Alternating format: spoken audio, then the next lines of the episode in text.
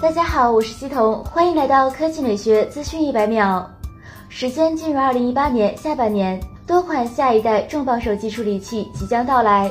按照命名惯例，我们将会看到苹果 A 十二、高通骁龙八五五、华为麒麟九八零，而且有望都是台积电七纳米新工艺制造。消息称，苹果 A 十二已经投入量产，是速度最快的，必然用于今年九月份的新一代 iPhone。麒麟九八零有望八月三十一日在德国 IFA 展会上亮相，新旗舰 Mate 二十就靠它了。骁龙八五五应该会在年底登场，成为明年安卓旗舰的标配。外媒今天又带来一条猛料，骁龙八五五很有可能最快在六月初就已经投入大规模量产，这和高通以往的风格有所不同。毕竟骁龙新旗舰都是年底发布，骁龙八五五如果延续这一策略的话。那从量产到发布有将近半年的时间，跨度有点大。如果这是真的，很有可能和台积电七纳米有关。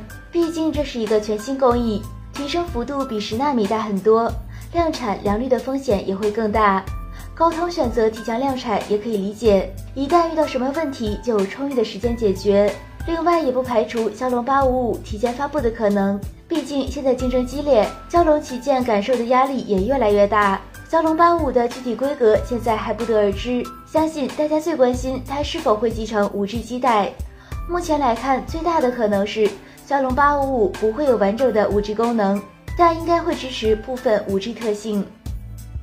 更快更新鲜的科技资讯，欢迎关注我们的官方微博和官方微信，我们会持续为你奉上。